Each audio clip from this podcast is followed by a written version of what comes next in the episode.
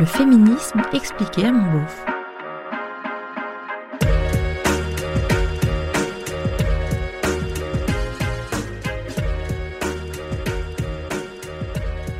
T'en as jamais marre d'être féministe? T'as pas l'impression de te prendre un peu trop la tête? Oh là là, si, j'en ai marre. Souvent même. Surtout depuis que j'ai décidé de sortir du placard, en tant que féministe donc, et de rendre la chose publique à travers ces podcasts. Depuis ce moment-là, je dois assumer l'étiquette que je me suis collée sur le front, et c'est pas toujours simple. J'ai beau être la moins subversive des féministes, la plus à l'écoute, conciliante, celle qui caresse dans le sens du poil pour ne pas brusquer l'interlocuteur, j'ai parfois l'impression de représenter aux yeux du monde, celui qui m'entoure en tout cas, ce que les chiennes de garde et les fémènes réunies ont de plus effrayant. D'être trop susceptible et mono-obsessionnelle, et surtout pas très objective. Puisque j'ai des convictions, ça fausse forcément ma perception. Alors oui, j'en ai marre, parce que je pensais qu'en assumant enfin l'étiquette, on écouterait un peu mieux ce que j'ai à dire, en me considérant comme une spécialiste du sujet et donc susceptible d'apporter un certain nombre d'éléments de réflexion qui permettraient de mieux comprendre le monde. Mais c'est tout l'inverse, peu importe le nombre d'expertes et d'experts que j'ai pu lire ou écouter. C'est au moment où je veux partager ce sentiment d'avoir enfin réussi à faire tomber mes œillères, c'est quand je veux aider les autres à arracher les leurs qu'on me dit que ma vision est restreinte. Alors oui, c'est usant. Et si j'en ai marre de l'image que je renvoie, s'il y a des dîners où je m'empêche de réagir, parce que j'ai peur qu'on me trouve chiante, lassante, j'ai peur qu'on m'aime plus en fait. J'en ai aussi marre d'être féministe.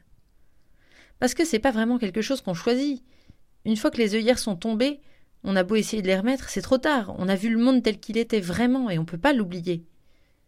Et alors oui, c'est fatigant, dès qu'on lit un article, dès qu'on a une discussion, dès qu'on regarde un film, et pire encore quand on regarde les infos, de déceler dans chaque détail l'empreinte du patriarcat, et surtout de voir que ça convient au plus grand nombre. Oui, j'ai envie de pleurer quand je vois l'Afghanistan, et je me dis que quand ça va un peu mieux d'un côté du monde, tout s'écroule à l'autre bout. Oui, bien sûr que j'aimerais bien moins me prendre la tête, ne pas être touchée par les viols et les violences conjugales. J'aimerais bien me dire que le monde est comme ça et que j'y peux rien. J'aimerais bien arrêter de perdre mon temps à fabriquer des podcasts qui me rapportent pas un rond, J'aimerais bien ne plus penser à l'éducation, le genre, la prostitution, la parité, la violence, la virilité, la soumission, l'industrie du porno, les rapports de force, les mains aux fesses, le plafond de verre, la culture du viol, les blagues de bigard, la galanterie, l'écoféminisme, l'égalité, le slut-shaming. J'aimerais bien que toutes ces questions ne me touchent plus, qu'elles arrêtent de tourner en boucle dans ma tête. J'aimerais bien m'employer à gagner plus d'argent pour partir en vacances au soleil. Oui, j'en ai marre d'être féministe. J'en ai marre de me prendre la tête. Ça me lasse et ça m'épuise. Ça me désespère même parfois. Mais je peux pas arrêter, je crois que c'est trop tard, je suis foutue. Et puis parfois aussi, c'est vrai, je reçois un mot d'encouragement, un sourire, un t'as raison, un continu, un c'est vrai, j'avais pas vu les choses comme ça. Je vois la nouvelle génération et je me dis que les choses changent quand même, un peu, tout doucement.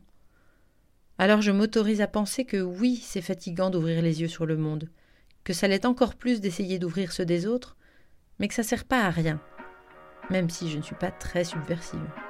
Et de toute façon, je suis foutue, j'ai pas le choix.